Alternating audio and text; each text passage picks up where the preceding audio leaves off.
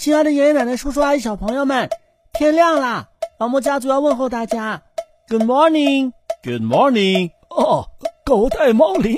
老莫家族的醒神法宝，让孩子瞬间从睡梦中笑醒。幽默风趣的家庭广播短剧，《狗带猫铃》。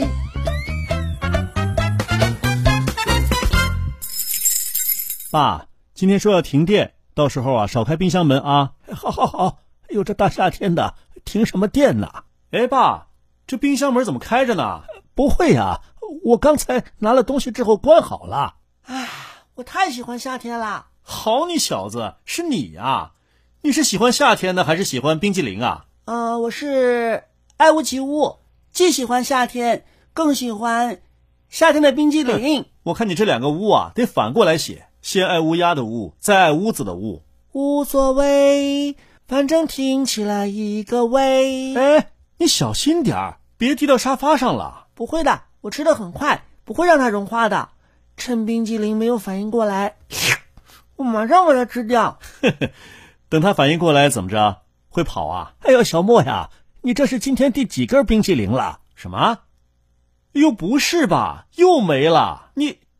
你这一扫光不是浪得虚名啊！都怪冰淇淋太好吃了，吃完一个还想接着吃。啊我给你买这一箱，不是让你一下把它吃完的。我先说好了啊，就算你把它都吃完了，我也不给你买了。苍天啊，大地啊，这些难道就是我夏天最后的冰激凌了吗？夏天才刚刚开始，我该怎么度过这漫漫长夏呀？嗨，不就是冰激凌吗？爷爷给你买，爸。我不是不给他买，他老这么吃拉肚子。啊哦，那倒也是。小莫呀，贪多嚼不烂，好吃的东西呀、啊，不能一下吃太多。嗯，吃冰淇淋不嚼就烂啦。哎，你别贫啊。嗯，好吧，好吧，真是想不通，他们是怎么忍得住不吃冰激凌的？这么好吃的东西，你别以为我没听见。其实啊，我可以理解。真的，啊这历史上很多大人物都喜欢吃冰激凌的。比方说亚历山大大帝和古罗马的皇帝尼禄，哇，皇帝都爱吃冰激凌啊！你比皇帝还幸运呢、啊。那时候的冷饮啊，还没有现在的冰激凌这么细腻精致，就算有钱也享受不到。这些大人物喜欢吃冰激凌，我也喜欢吃冰激凌。那看来我也是大人物啦。嗯，你很 大，胃口大。哎呦！你鬼鬼祟祟在厨房干什么呢？嗯、呃，我给咖啡找吃的呢。给咖啡找吃的，咖啡不吃猫粮啊？啊，没找猫粮，找的是狗粮。不可能吧？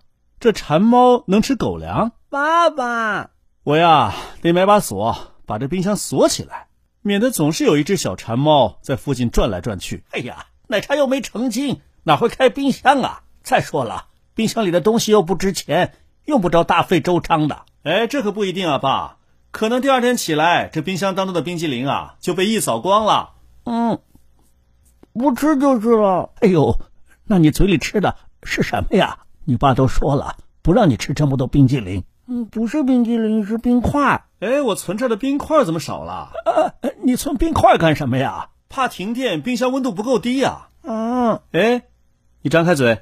嗯。好啊你。你还真懂得变通啊！还好家里有冰箱，不然你是不是得挖个地窖了？我就吃个冰块而已，干嘛费那么大劲呢、啊？哎，你有没有想过呀？要是没有冰箱，这大热天的上哪儿找冰块去啊？哦，对哦，那亚历山大大帝和罗马皇帝尼禄，对对对，他们没有冰箱，夏天怎么吃到冰激凌的？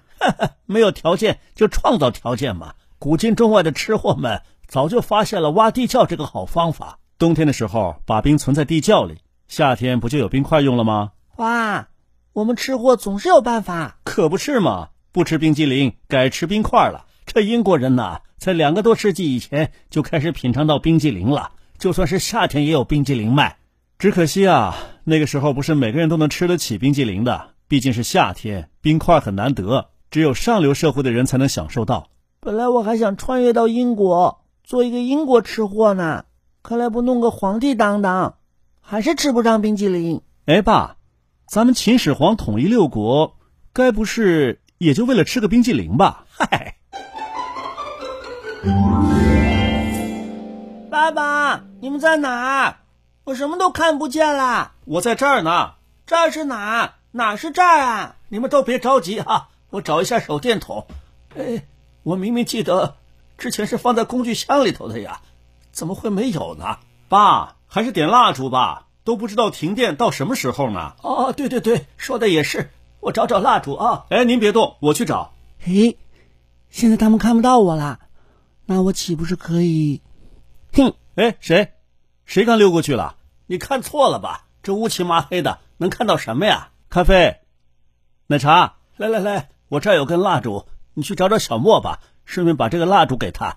好的，好的，小莫，小莫，诶，不在房间。难道刚刚那个黑影是？哎，小莫，你在厨房干什么呢？啊，爸爸，你干嘛这么大声啊？吓死我了！没干亏心事，不怕鬼敲门。怎么一停电你就溜到这儿来了？我不怕鬼，我就怕，哦，我怕冰箱里的东西坏了。哦，没事儿没事儿，只要不开冰箱，冷气还不会这么快跑掉的。那我的冰激凌没事儿吧？只要你没动就没事儿。嗯，嗯，爸爸什么时候来电呢？我都快热死了。通知说呀，可能得到半夜了。那冰激凌不会也热死了 吧？没事儿没事儿，等有电了，他们又重新冻上了。那还不如在他们热死之前，赶紧把他们吃了呢。哦，你到这儿来就是打冰激凌的主意啊，爸爸。反正不是他们热死，就是我热死。哼哼，人算不如天算呐。这停电我也没办法，不过我可以跟你保证，他热不死，你也热不死。嘿，哎呦，什么死不死他？我疼死了。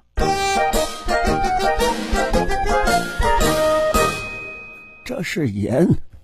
这是哎，爸，您这干嘛呢？准备做好吃的呀？不行了，不行了，我受不了了！哎，小啊莫，你这是去哪儿啊？我要出去。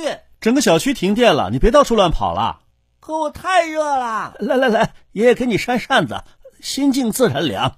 我心静不下来，心里头好热，除非吃点什么东西凉快凉快。哦，爷爷买了凉茶，这广东凉茶呀，可好了。